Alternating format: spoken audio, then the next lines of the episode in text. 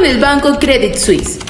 Yo te pongo en contexto. Una investigación en conjunto con el diario La Nación de Argentina, con The New York Times y The Guardian, reveló que el banco suizo Credit Suisse recibió dinero de varias personas que estaban ligadas a casos de corrupción en todo el mundo. Según los diarios que investigaron este hecho, el banco tenía al menos 100 mil millones de dólares en fondos provenientes de estas cuentas. Y sí, hay algunos venezolanos que están involucrados en la investigación. El ex viceministro de Energía, Nervis Villalobos, y el ex director de Finanzas de Electricidad de Caracas, Luis Carlos de León fueron uno de los personajes involucrados. ¿Cómo sucedió esta filtración? Bueno, la filtración se llevó a cabo después que una persona no identificada le envió la información de al menos 18.000 cuentas al periódico alemán Süddeutsche Zeitung. A partir de esto, al menos 50 medios de comunicación comenzaron la investigación llamada Secreto Suizo. Pero ya va, este banco recibió dinero de personas sin revisar sus antecedentes. Pues, según la investigación, algunos de los empleados del banco prendieron las alarmas en cuanto a los antecedentes de los clientes. Sin embargo, la institución pasó por alto estos avisos, aun cuando los casos de corrupción de estas personas eran más que conocidos. Los empleados aseguraron que el banco aplicaba rigurosas reglas para las cuentas comunes, pero cuando se trataba de una cuenta de alto valor neto, los jefes de la misma institución se hacían la vista gorda. Según el medio de comunicación venezolano Efecto Cocuyo, el cual también formó parte de esta investigación, al menos 20 venezolanos están vinculados a este escándalo. Los mismos enviaron 270 73 millones de dólares en activos. Cabe destacar que algunos están vinculados con PDVSA, la estatal petrolera de Venezuela. ¿Y hay más personas vinculadas a este caso? Pues sí, entre los más destacados están el rey Abdullah II de Jordania y los hijos del expresidente de Egipto.